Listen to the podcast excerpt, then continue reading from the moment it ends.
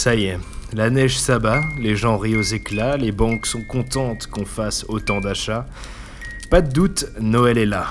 Je me demande ce que j'aurai. hein. ah, qu'est-ce que. Attendez. Attendez, mais vous êtes le Père Noël? Aïe aïe aïe aïe.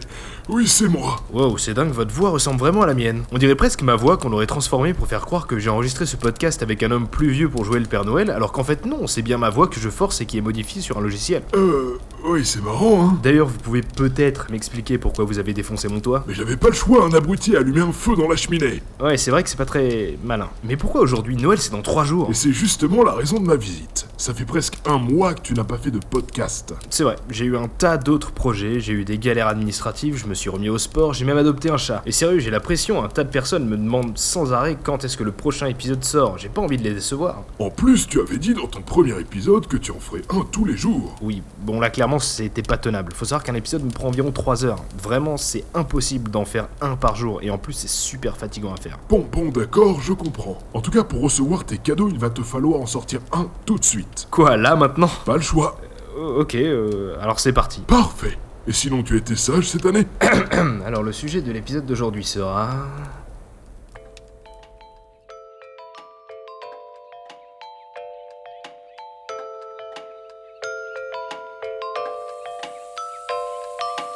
Bonjour à tous, je suis Quentin Écrepont et vous écoutez le quatrième, déjà le quatrième épisode de Memento Mori. Je vais partager une confession avec vous. 2017, sur mes 21 ans, ça a été la meilleure année de toute ma vie. Que ce soit au niveau des rencontres, du travail, de l'ambition, des choses accomplies, des relations. Je me suis remis au sport sérieusement, j'ai commencé à lire plein de livres, j'ai changé ma façon de penser, j'ai testé des trucs. Et tout ça, en fait, ça a fait que j'ai passé une année extrêmement riche en expérience et en objectifs atteints. Ou pas d'ailleurs. On va pas se le cacher, on n'atteint pas toujours ses objectifs, et tant mieux d'ailleurs. Mais peut-être que toi qui m'écoutes, t'es sur la proue de ton navire 2017 en train de scruter l'horizon, et peut-être que tu crains aussi au loin cette petite île 2018 et ce que tu vas y trouver? Alors une année, forcément, c'est long, je vais pas pouvoir parler de tout ce qu'on trouve et de ce à quoi on se confronte en une année, mais je me dépêche de sortir ce podcast juste avant que l'année 2017 se termine, parce qu'il fallait qu'il sorte avant Nouvel An. ah, Nouvel An. Célèbre pour ses fêtes et sa joie, mais aussi célèbre pour ses résolutions que tout le monde prend, mais que personne ne tient. Donc, histoire de commencer l'année en beauté, voici quelques conseils pour qu'on tienne nos résolutions et qu'on commence cette année sur les chapeaux de roue. Et cette année se finit bien, j'ai réussi à placer l'expression sur les chapeaux de roue. Alors déjà, le truc qui bloque toujours avec les résolutions, c'est que la plupart du temps, ce sont de trop gros défis. Sérieusement, imagine la situation, ça fait 10 ans que t'es accro à la clope, et d'un coup, après 5 verres de champagne, 3 de blanc et 2 de whisky, tu te retrouves à dire hey, cette année, j'arrête la clope ». Tu vois, raconter comme ça, personne n'y croit. Et pourtant, on est beaucoup à faire ce genre de résolution. Alors pourquoi ça ne marche pas? La première cause, c'est que c'est trop brutal, comme on vient de le voir. Réussir à tenir une résolution juste comme ça, ça demande une capacité de détermination et de volonté incroyable, que personnellement je n'ai pas. Donc pour pallier à ça, on peut faire des pactes. Et non, je déconne pas, c'est vraiment une bonne idée de signer un contrat à l'écrit avec soi-même à propos d'une résolution qu'on a envie de tenir. Un engagement écrit est toujours supérieur à un engagement oral. C'est pas pour rien que tous les contrats qu'on signe sont sur papier, parce qu'on peut dire ah à ce moment telle et telle personne se sont réunies pour parler de ça et signer ça. Alors ça peut prendre n'importe quelle forme, on peut jouer totalement le jeu et sortir une feuille A4 en écrivant la date. Je sous-signé Franck Ribéry déclare vouloir apprendre le français correctement en 2018 et signer, mais ça peut aussi être des post-it ou même un tableau blanc magnétique. Personnellement, c'est ce que j'ai et c'est super utile. Dès que j'ai une idée, je la note, je peux la barrer, revenir dessus, faire des sous-parties, c'est génial. Et quand je m'ennuie, je peux faire des petits bonhommes en bâton, comme ça, c'est plutôt cool. Et ce contrat, ça peut même être une personne externe. C'est-à-dire que tu dis ta résolution à un pote et tu lui demandes que lui te demande, par exemple, toutes les deux semaines où ça en est. Suite à quoi, tu peux faire un bilan avec lui. Et lui, il peut te remotiver aussi, et ça, c'est cool. Ensuite, il y a une chose très simple à faire, c'est que quand on est soumis à un choix, il ne faut pas se dire je ne peux pas, mais je ne veux pas. Et ce simple mot de différence change tout. Parce que dans le cas de je ne peux pas, ça nécessite de muscler sa volonté. Et c'est très très dur parce qu'on se flagelle tous les jours en disant Ah, il faut pas que je fasse ça, il faut pas que je fasse ça, il faut pas que je fasse ça. Et dès qu'on est sur le point de faire la chose, on est en stress total, on panique. Et le résultat, c'est qu'on éprouve un maximum de culpabilité, ce qui est tout sauf bon. Un petit exemple que tout le monde connaît à propos de ça, c'est Mark Zuckerberg. Ce petit mec méconnu qui est à la tête d'une petite entreprise montante du nom de Facebook s'habille tous les jours de la même façon. Alors certainement pas parce qu'il a pas assez d'argent pour s'acheter autre chose, mais simplement parce que comme ça, il ne subit pas la fatigue fatigue décisionnelle. La fatigue décisionnelle, c'est un état physique et moral qui est expliqué par plusieurs théories qui soulignent le fait que plus on est soumis à des choix et plus on doit faire des choix, moins on est en capacité de faire des choix rapidement et efficacement. Un autre exemple de ça, c'est par exemple quand on installe un logiciel sur un PC et qu'il y a 12 000 fenêtres de confirmation et de dialogue qui s'ouvrent. On va à peine lire les premières, mais alors les suivantes, euh, oui, oui, oui, oui, acceptez. Et si à la 11 999e, il y avait écrit acceptez-vous qu'on retire tout l'argent de votre compte en banque, et eh ben tant pis, on cliquerait quand même sur accepter parce que ça fait 11 999 fenêtres qu'on a lâché l'affaire. C'est la même chose avec les conditions générales d'utilisation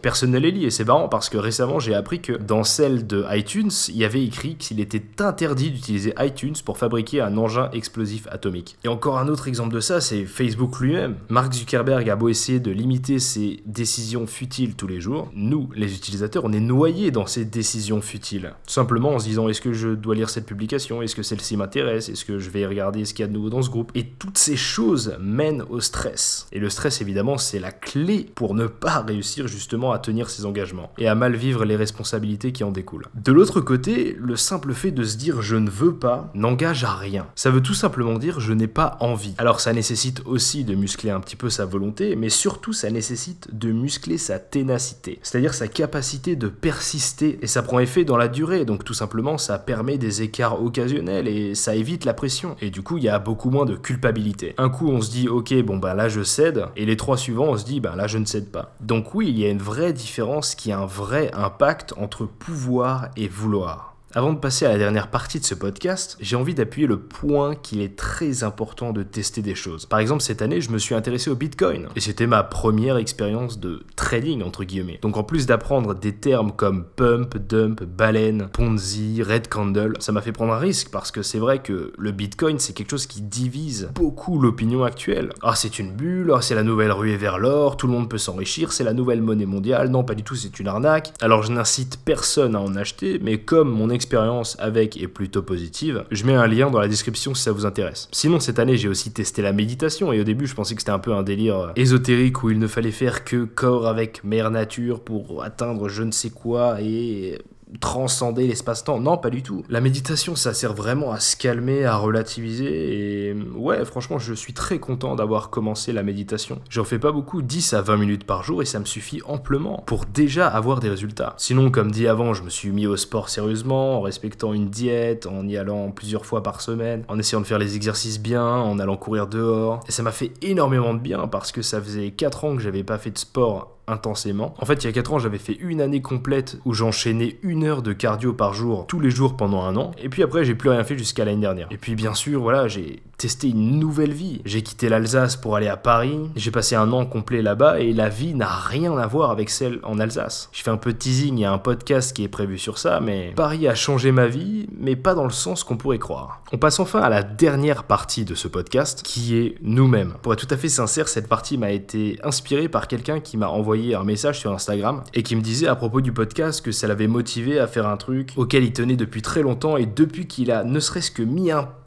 à l'étrier, et bah aujourd'hui il continue au galop total. Alors bien sûr il est passé par la phase de trop, mais aujourd'hui il est à fond et je suis très content qu'il ait réussi à sauter le pas. Donc là encore, on y reviendra dans un autre podcast, mais en fait le problème par rapport à tout ça, c'est que bien souvent les barrières qu'on pense exister n'existent pas. On se les met nous-mêmes, on se les invente même. Et c'est ça le plus tragique, c'est que dans cette histoire, notre pire ennemi est nous-mêmes. On est souvent confronté à cette situation où on est en train de faire un truc et tout d'un coup il y a cette petite voix dans notre tête. Oula, attends, t'es sûr de ce que tu fais T'as vraiment envie de faire ça Tu voudrais pas qu'on aille faire autre chose Il y a des trucs plus intéressants à faire. En plus, il y a un film qui vient de sortir, on pourrait aussi manger, faire du sport, aller faire les magasins ou juste quitter voilà cette situation tout simplement. Allez, viens, viens, hein, on arrête tout de suite. Et la véritable clé pour sortir de cette situation, c'est de lui faire fermer sa gueule à cette petite voix. Tout simplement, au moment où on l'entend, on doit se dire je m'en fous, je continue. Donc si tu écoutes cet épisode qu'on est en 2017 et que 2018 n'a pas encore commencé, que tu as ce truc derrière la tête que tu traînes comme un boulet depuis des mois, voire des années, sans oser foutre le pied là-dedans de peur de je ne sais quoi, je serais extrêmement heureux si tu arrivais à sauter le pas. Si t'as envie de devenir mangaka, ben commence à dessiner comme un malade, regarde des tutos sur internet, entraîne-toi à fond, parle avec des gens qui dessinent bien. T'as envie de tout plaquer pour devenir coach sportif, ben rapproche-toi de ce mec parmi tes potes qui est musclé et qui a l'air de savoir ce qu'il fait, et parle-lui de tout ça et vois ce que vous pouvez faire ensemble. T'as envie de devenir réalisateur de film, bah prends ton smartphone, t'as pas besoin d'avoir hein, une caméra à 3000 euros pour filmer des trucs et tenter des choses. Écris des petits scénarios, réunis des potes, et pire si ça marche pas, ben vous aurez passé une après-midi à déconner. Tu as envie de devenir designer dans la mode, bah commence à faire plein de visuels et à être super présent sur les réseaux sociaux. Envoie des t-shirts gratuits à certaines personnes, fais des partenariats et des collaborations avec d'autres. T'as envie de devenir James Bond, bah abandonne parce que Daniel Craig est dans la place. Bref, pour sauter le pas, je te conseille un truc qui marche énormément pour moi. Quand tu te retrouves dans une situation où t'oses pas trop faire les trucs, au lieu de se demander pourquoi est-ce que je ferais ça? Demandons-nous simplement et pourquoi pas? L'extrait audio de cet épisode va dans ce sens, et une fois n'est pas coutume, c'est pas un extrait audio de film, de musique ou de série, mais d'une vidéo de Bouscapé, où il passait en gros, euh, si je me souviens bien, un jour avec Sadek. Alors effectivement, ce sera un extrait audio d'un rappeur. C'est quelque chose d'assez rare parce que même si aujourd'hui le hip-hop est le style musical et vestimentaire qui domine toute la planète, il n'empêche que bon nombre de rappeurs sont encore vus aujourd'hui simplement comme des mecs qui font l'apologie de la drogue, de la violence, de la misogynie et de plein d'autres choses joyeuses comme ça. Et Sadek, c'est pas un rappeur que j'écoute tout le temps, mais j'aime beaucoup ses valeurs et ce qu'il essaye de transmettre dans ses interviews, dans ses projets, dans sa musique. Donc à l'image de Nekfeu, tu vois cette image qu'ont les gens du rap? Ben nous on va changer ça. La seule des prisons qui existent dans ce monde, elle est dans la tête. Tu vois, elle est dans les barrières que tu te fixes et de penser que euh, les, choses belles ou, euh, les, victoires et les trophées, ils peuvent arriver qu'aux autres. Tu vois, des fois il y a des remises en question à faire, il y a du travail, euh, il y a du travail à mettre en œuvre et, et surtout j'ai compris quelque chose sur ces deux ou trois dernières années, c'est que la vraie richesse, elle est dans l'épanouissement. Elle n'est pas dans les biens matériels et elle n'est pas dans, dans euh, comment les autres te perçoivent, etc. Elle est vraiment dans ton épanouissement, comment tu te perçois toi, quel bonheur tu as à faire ces choses. Et tu sais, quand tu prends du plaisir à faire des choses, tu les fais bien. Voilà, c'est déjà la fin de ce quatrième épisode de Memento Mori. Je vous souhaite à tous de joyeuses fêtes et profitons-en parce que c'est rare d'être réunis en famille ou entre potes à partager autant de bonheur ou même tout simplement à se balader dans la rue et à voir autant de personnes avec le sourire. La mauvaise nouvelle, c'est qu'il n'y aura pas de podcast avant au moins mi-janvier, parce que là, à partir du 23, j'enchaîne fête sur fête jusqu'au 1er janvier, et qu'après, je suis occupé à d'autres choses. Mais la bonne nouvelle, c'est qu'on se retrouve très bientôt pour de nouvelles aventures.